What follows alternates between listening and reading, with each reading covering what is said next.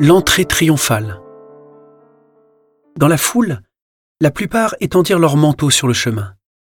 D'autres coupaient des branches aux arbres et en jonchaient la route.